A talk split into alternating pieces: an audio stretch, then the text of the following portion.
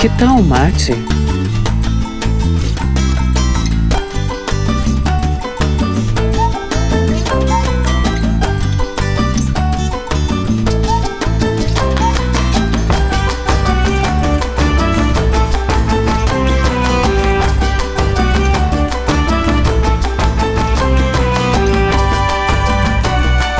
Esse é o podcast do Assan Círculo.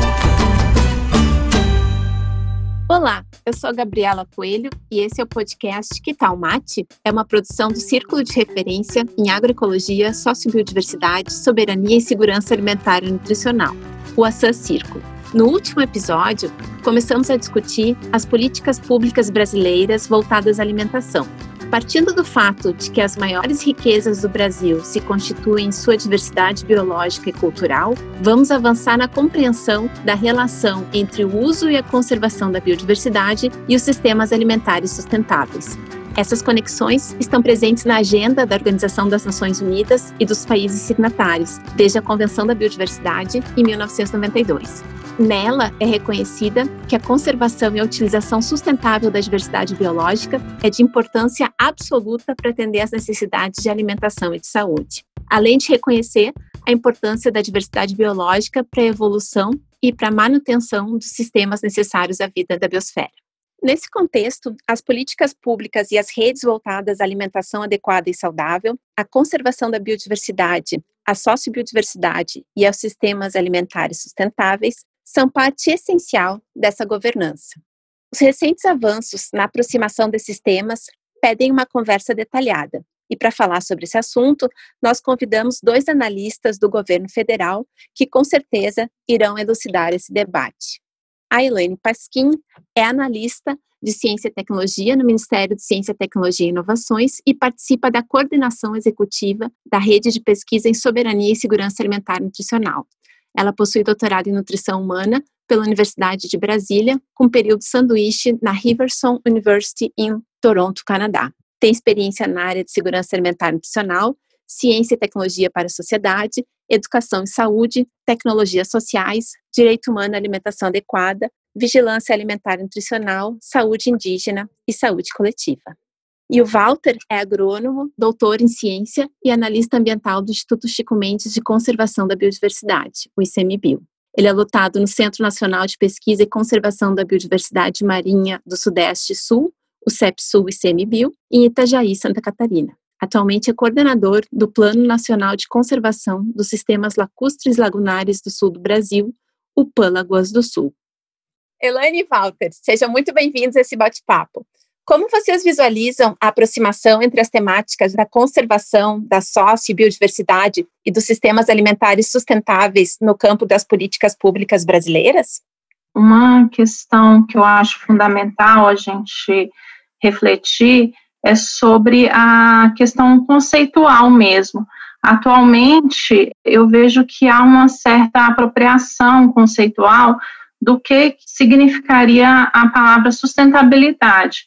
Eu vejo que nas políticas públicas implica, e não só nas políticas públicas, né, mas na, nas práticas aí também, implica em diversas compreensões e significados que vão desde, por exemplo, casos de monocultura de açaí, por exemplo, né? Então, até que ponto esses processos em sistemas produtivos convencionais dialogam realmente com o uso sustentável da biodiversidade? Então, há uma reflexão anterior que eu acho que tem que ser feita, né, atualmente, de como essa sustentabilidade está sendo trabalhada. E é importante refletir né, sobre para quê, para quem servem essas propostas, quais conceitos, os valores que estão por trás dessas teorias e dessas práticas, né? Então, assim, a meu ver, é fundamental que alguns valores e conceitos sejam trabalhados, por exemplo, da soberania e segurança alimentar e nutricional, do direito humano à alimentação adequada, que trazem algumas perspectivas importantes, como a promoção da saúde, nutrição. Então, não é só uma produção sustentável que não tem a responsabilidade com o consumo saudável, em quantidade qualidades adequadas, né? E para isso, várias iniciativas e diretrizes, princípios têm que ser seguidos, né, ou pelo menos ter como objetivo, como circuitos curtos de produção e consumo, a questão da agroecologia, o comércio justo, os alimentos limpos, né, de contaminantes, e pensando essa relação no todo, né, uma sustentabilidade que seja econômica, social, ambiental e cultural. Eu queria fazer uma referência ao que a Elaine falou em relação ao conceito de sustentabilidade. Realmente é um conceito muito nobre na sua origem, mas talvez carente de complexidade, né? Quando ele se resume ao ambiental, social e econômico, como é que ele se encaixa, na verdade, nessas perspectivas de relação entre produção, comercialização, forma de comercialização, forma de consumo, grupos sociais que estão envolvidos nesse processo de sustentabilidade. Né? Então, uh, é muito importante a gente discutir sobre isso mesmo. De qualquer forma, nas últimas décadas, diferentes políticas procuraram né, trazer perto essa dimensão da conservação da sociobiodiversidade dos sistemas alimentares, buscando aproximar possibilidades de desenvolvimento de ambos, né? Se a gente pegar desde final da década de 90, começo de 2000, em 2000 a gente tem as reservas extrativistas como uma categoria de unidade de conservação dentro do Sistema Nacional de Unidade de Conservação, por exemplo. É a única unidade de conservação, a única categoria que prevê a conservação cultural como base para a conservação ambiental. Isso é uma inovação muito importante. E nessa conservação cultural está associado a conservação de modos de vida, a conservação da sociobiodiversidade e da alimentação como um todo, né? da forma de se alimentar, da forma de produzir alimentos. A Política Nacional de Desenvolvimento Sustentável de Povos e Comunidades Tradicionais, que veio logo após, também nesse sentido. O PAA e o PENAI, né, o Plano de Aquisição de Alimentos, que visa aproximar a produção orgânica, agroecológica, da agricultura familiar, do mercado institucional, dos hospitais, das escolas, enfim. O Plano Nacional para a Promoção dos Produtos da Sociobiodiversidade, também colocando questões de preço, de mercado, de facilitação de mercado de produtos da sociobiodiversidade, a Política Nacional de Agroecologia e Produção Orgânica, enfim, há vários instrumentos que nas últimas décadas fizeram, buscaram fazer essa aproximação entre produção associada à conservação da biodiversidade e sistemas alimentares. É óbvio que há um, um grande caminho a seguir, né? O primeiro é realmente manter essas políticas vivas, com envolvimento social, com envolvimento institucional e com direcionamento de recursos públicos né, para suas execuções, e com realmente o interesse do poder público nas diferentes esferas, municipal, estadual e federal, para isso, mas também aprimorar cada vez mais instrumentos inovadores, realmente que possam agregar aspectos como comércio solidário, como cadeias curtas, como valorização dos modos de vida tradicionais associados às cadeias de comercialização. Esses sistemas de produção e beneficiamento tradicionais, eles tendem a gerar muito mais conservação de biodiversidade, muito mais diversidade de alimentos produzidos nos mesmos espaços, muito mais qualidade ambiental, e eles são muitas vezes invisíveis, sequer são considerados como sistema produtivos. É preciso fazer um esforço de resgate, de identificação, de mobilização dos atores associados a esses sistemas e de articulação com o consumo, com os consumidores de forma geral, a partir de instrumentos e de políticas realmente eficazes, né? E aí potencializando tanto a conservação pelo uso, porque são sistemas produtivos que conservam na medida que são praticados, com a segurança alimentar e nutricional, tanto no campo quanto na cidade. Walter, Elaine, agradeço esse primeiro panorama sobre essas aproximações. E Elaine, como que tu visualizas o papel das redes voltadas à soberania e segurança alimentar e nutricional no Brasil? Tu poderias nos apresentar a rede LASAN? Qual é o seu papel na governança da segurança alimentar e nutricional e da sociobiodiversidade? Bom, existem diversas redes que dialogam com a soberania e segurança alimentar e nutricional por exemplo, as redes né, de agroecologia, a rede, por exemplo, de comunidades que sustentam a agricultura, as redes locais, né, da, organizadas tanto nas regiões ou pelas universidades, e redes organizadas é, com apoio governamental. Né? A rede LASAN, ela surge num contexto de conversa entre governo e academia, né, e por volta de 2012, em que o MCTI, o Ministério de Ciência e Tecnologia, participa da Comissão de Ciência e Tecnologia na época da Unasul, né, que ainda existia. E a gente apresenta um projeto que tinha sido apresentado a nós da Universidade Federal do Paraná. Infelizmente, naquele momento, por questões pessoais, o professor não pôde continuar no projeto com a gente, e a gente levantou outras iniciativas que já existiam, né, com apoio do Ministério. Identificamos na FINEP, que é uma instituição vinculada ao Ministério, a rede SANS, que é uma rede de São Paulo, né, que articula academia e sociedade, e onde a gente começou então a dialogar uma proposta para estruturar uma rede nesse formato, mas para o Brasil inteiro. Então, em 2013, a gente lança uma primeira chamada com a proposta, então, de fazer articular e internacionalizar a pesquisa em SAM no Brasil, para América Latina na época e África, e em 2016 a gente lança uma outra chamada, essa ainda está vigente, na qual a gente seleciona 89 projetos com ações que envolviam ensino, pesquisa e extensão, sendo obrigatória a parceria na América Latina. Então, qual que foi a ideia central? A proposta era que a gente conseguisse fomentar nos grupos de pesquisa a internacionalização, a coprodução de conhecimento, projetos de dupla diplomação, inclusive a produção de artigos com maior impacto científico, uma resposta mais adequada aos problemas locais e regionais, justamente devido a essa aproximação, né, ciência e sociedade. A partir da compreensão dessas redes em nível nacional e internacional, passamos a compreender as redes territoriais. Walter, tu poderia nos apresentar o PAN do Sul, o primeiro PAN com enfoque territorial brasileiro, discutindo a relevância desse plano para a conservação dos ecossistemas das restingas e dos modos de vida sustentáveis? E vale a pena considerar que as restingas foram recentemente foco de discussão sobre a diminuição de sua proteção. É importante primeiro contextualizar o que são os PLANs, os Planos de Ação Nacionais para a Conservação das Espécies.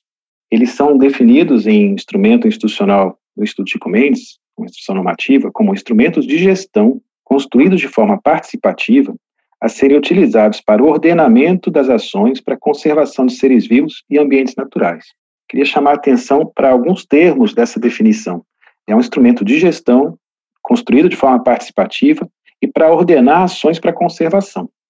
Os PANs surgem como uma alternativa para se chegar no que diz a meta 12 de Aichi, quando em Nagoya, lá em 2010, houve uma reunião dos vários países do mundo propondo metas de desenvolvimento sustentável para que em 2020, uma dessas metas é a meta 12, né? Para que em 2020 a situação das espécies ameaçadas fosse bastante reduzida. A gente já está em 2020 e isso não aconteceu. Tá? Mas um instrumento que continua forte para isso são os PANs, não só no Brasil, quanto em vários outros países do mundo. No Brasil, os PANs são conduzidos pelo Instituto Chico Mendes, quando se trata, em geral, de espécies da fauna, e espécies da flora, os PANs são conduzidos pelo Jardim Botânico do Rio de Janeiro. Existem dezenas de PANs desde o início do seu processo de institucionalização, conduzidos pelo Instituto Chico Mendes, e um deles é o PAN Lagoas do Sul.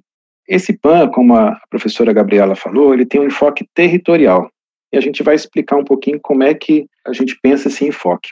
É importante a gente contextualizar que as restingas são um ecossistema bastante vulnerável hoje. A restinga é um ecossistema do litoral brasileiro, onde está a grande maioria da população, onde tem uma série de empreendimentos e que causam impactos sobre as espécies, sobre esses ecossistemas. No caso do sul do Brasil, Rio Grande do Sul e sul de Santa Catarina, as restingas se dão em meio às lagoas, há uma grande quantidade de lagoas. Nessas lagoas há também marismas, existe uma peculiaridade da região extremo sul do Brasil que não se formam manguezais na sucessão das marismas. As marismas são um conjunto de espécies herbáceas que ocorrem nas margens das lagoas tá? e que, junto com condições da água das próprias lagoas, geram ambientes altamente produtivos, que servem de base de cadeia alimentar para peixes que vão sair das lagoas do sul e sair pelos oceanos afora e gerar cadeias produtivas de milhares de pescadores, como é o caso da tainha, por exemplo, também é base de cadeia alimentar de aves, muitas aves migratórias que vêm de outros continentes se alimentar nessa região. Então, é um ambiente realmente muito especial, com uma grande diversidade e uma necessidade de conservação. Então, se montou o Plano de Ação Nacional para a Conservação das Lagoas do Sul. As espécies ameaçadas que ocorrem nessa região, categorizadas como espécies ameaçadas, são 133 espécies da flora e 29 espécies da fauna. Muito bem. Como é que a gente pensou em fazer um plano de ação para essa região? A gente tinha como hipótese que nessa região havia e há uma grande quantidade de grupos, de fóruns, de espaços coletivos pensando sobre territórios, pensando sobre determinados espaços com algum enfoque.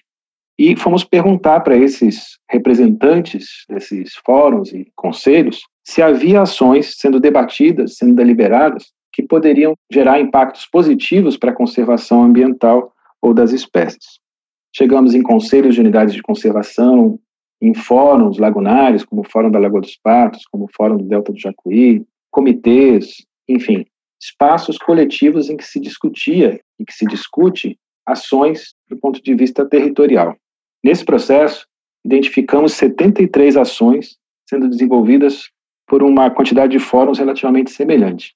Essas ações envolvem ações de educação ambiental, de articulação social, de geração e implementação de políticas públicas, de produção agrícola diferenciada, seja sistemas agroflorestais, seja produção agroecológica, produção de frutas nativas, a pecuária orgânica, envolve ações de busca de adequação de políticas públicas em nível municipal, estadual.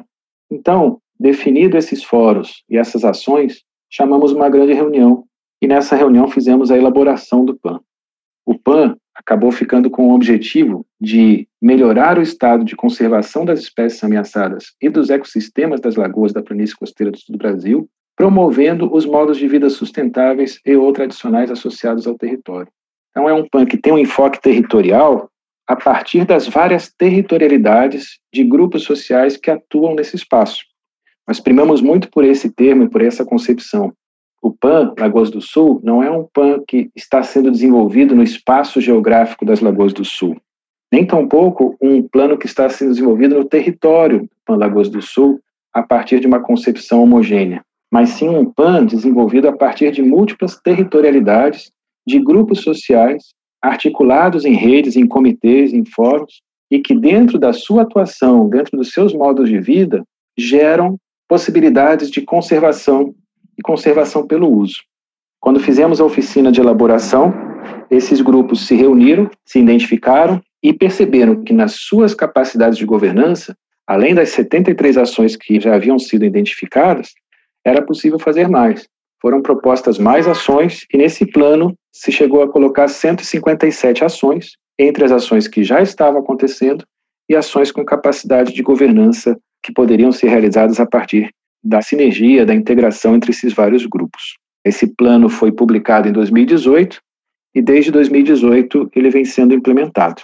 Acho que é importante trazer que a Universidade Federal do Rio Grande do Sul, ela hoje está desenvolvendo o projeto Panexus, pelo projeto da chamada Nexus do CNPq, do Ministério de Ciência e Tecnologia, e que tem esse título Panexus exatamente no sentido de fortalecer processos territoriais que visam a conservação da biodiversidade e que visam a soberania e segurança alimentar e nutricional a partir dessa estratégia, então, de garantir a segurança hídrica, energética e alimentar das populações humanas. Mas nessa concepção, me parece que é uma concepção socioambiental que integra, então, indicadores sociais e dialoga, então, com essas questões mais amplas.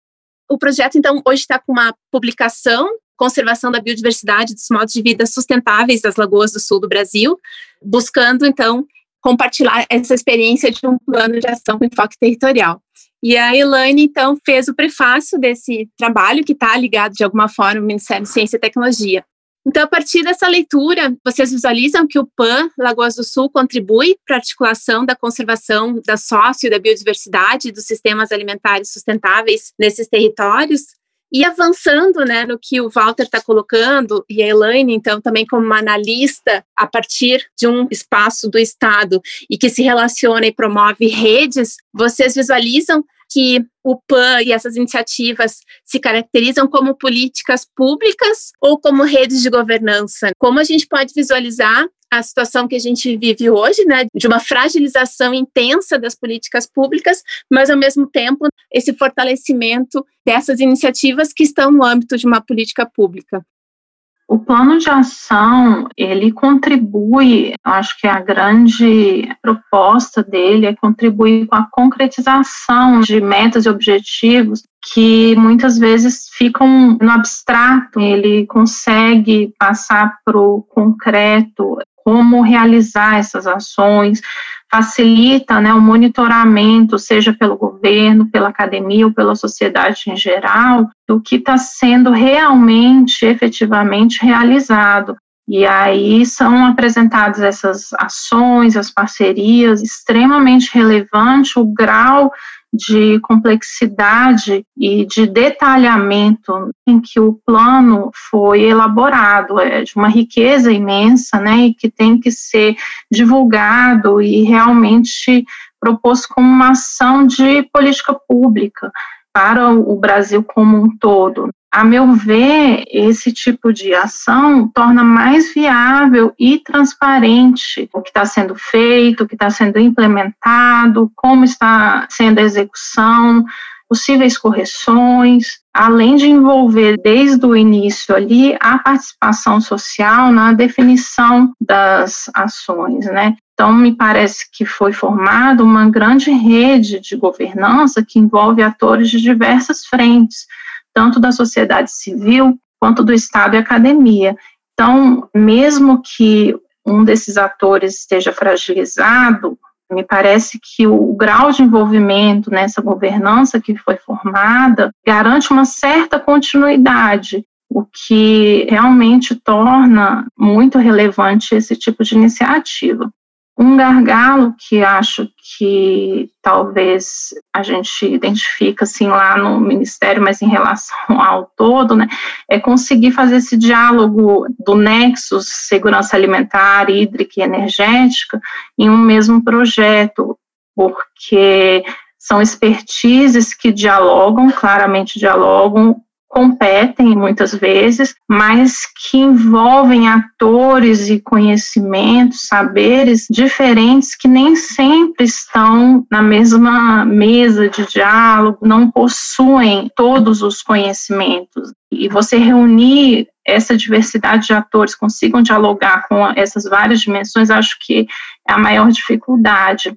Agora, eu acho que é um avanço, eu acho que é um início de um caminho, e que a gente pode, a partir dessas metas mais claras, conseguir alcançar realmente objetivos que envolvem a questão de desenvolvimento territorial, mas também social, econômico, né, com agregação de valor, conservação da biodiversidade, desenvolvimento de novas cadeias produtivas sustentáveis. Então, são diversas frentes bastante interessantes e que podem sim fazer dialogar esses sistemas alimentares sustentáveis com um consumo saudável.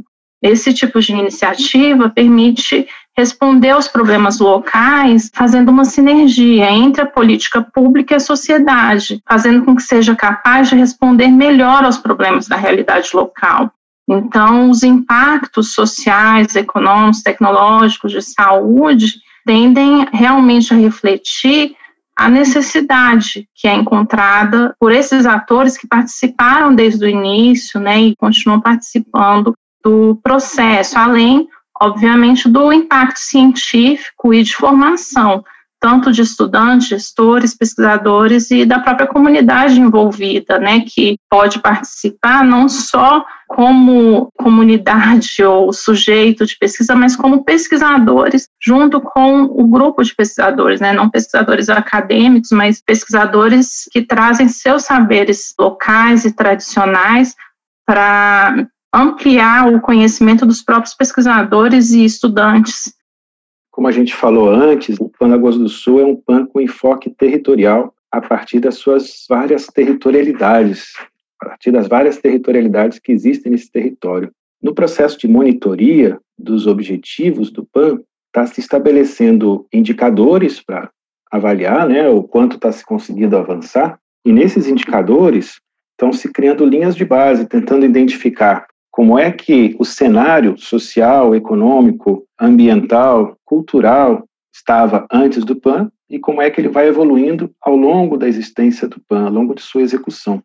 É importante a gente considerar que o PAN é só um plano em meio a tantas outras políticas públicas.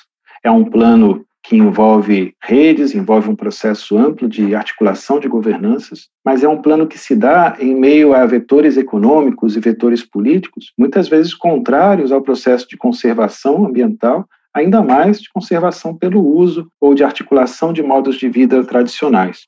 Então, na monitoria do PAN, estamos buscando criar linhas de base para tentar contextualizar como as ações do PAN vão sendo desenvolvidas em meio a essas pressões políticas, sociais, econômicas para a consecução do seu objetivo. Tendo em vista a necessidade de disponibilização de indicadores para monitoramento de políticas brasileiras, entre elas o Pâlagoas do Sul, Elaine, o Brasil tem um sistema de informações que disponibilize dados sobre conservação da biodiversidade e soberania e segurança alimentar e nutricional, em especial sistemas alimentares sustentáveis? Atualmente, nós temos várias bases de dados que estão dispersas e fragmentadas. Então, atualmente, os grupos de pesquisa, a sociedade, têm dificuldade de agrupar e ter uma visualização do todo dessas iniciativas. Então, por exemplo, no Ministério de Ciência e Tecnologia, a gente tem o CIBBR, né, voltado para a questão da biodiversidade, a gente tem dados de pesquisas nacionais, como da PNAD, da POF, do IBGE, bancos de dados de pesquisas governamentais, como do Ministério da Saúde, do Vigitel, por exemplo.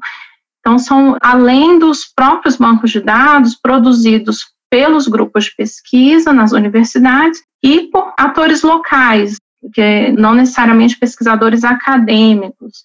Então, a gente tem inúmeros bancos de dados porém sem esse diálogo que nos facilite essa visualização do todo. Um exemplo é o próprio OPSAN, da URGS, o Observatório Socioambiental em Segurança Alimentar e Nutricional, que reúne dados de pesquisas nacionais e locais, e o que é interessante também do OBSAN é a valorização da discussão que foi promovida no âmbito do controle social, ao ser construído com base em uma matriz de indicadores produzida pelo Conselho Nacional, o Conselho Nacional de Segurança Alimentar Nacional, na época ainda existente, e pela CAISAN Nacional, que era a Câmara Interministerial de Segurança Alimentar e Nutricional. Porém, o sistema ainda se limita ao Rio Grande do Sul. Então, diante de todas essas questões, que a gente vem tentando propor discussões para ampliar e facilitar o acesso a esses dados por meio de uma estratégia que a gente está chamando de plataforma de gestão de conhecimento em soberania e segurança alimentar e nutricional. Walter, e na tua concepção, o Pâlagoas do Sul ele é desenvolvido a partir dos princípios das políticas públicas ou de redes de governança? É importante a gente contextualizar o plano o PAN Lagoas do Sul como uma política pública do Estado brasileiro. A gente não pode esquecer disso. O PAN está estabelecido institucionalmente como uma política pública do Estado brasileiro.